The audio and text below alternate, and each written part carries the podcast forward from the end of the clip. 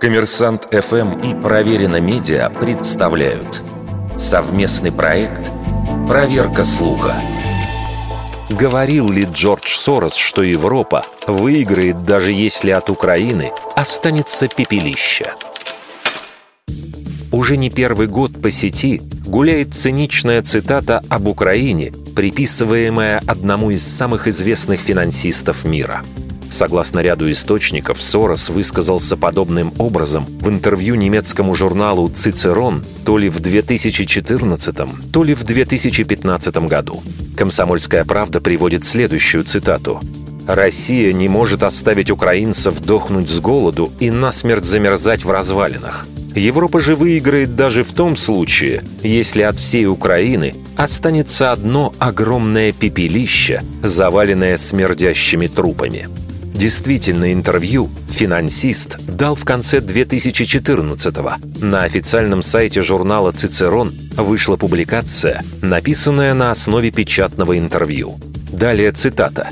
«Никто на Западе не заинтересован в войне с Россией, поэтому мы должны сделать все возможное, чтобы помочь Украине финансово.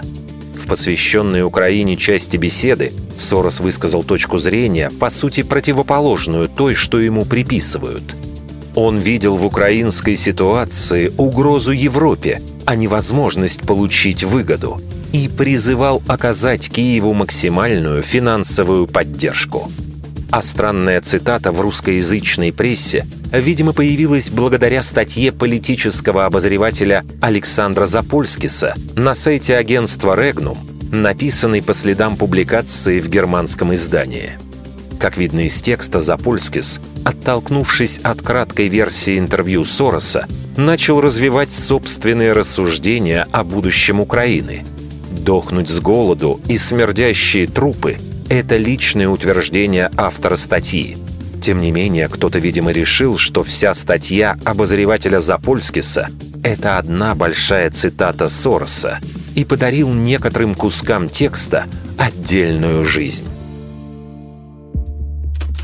Вердикт. Неверная атрибуция цитаты –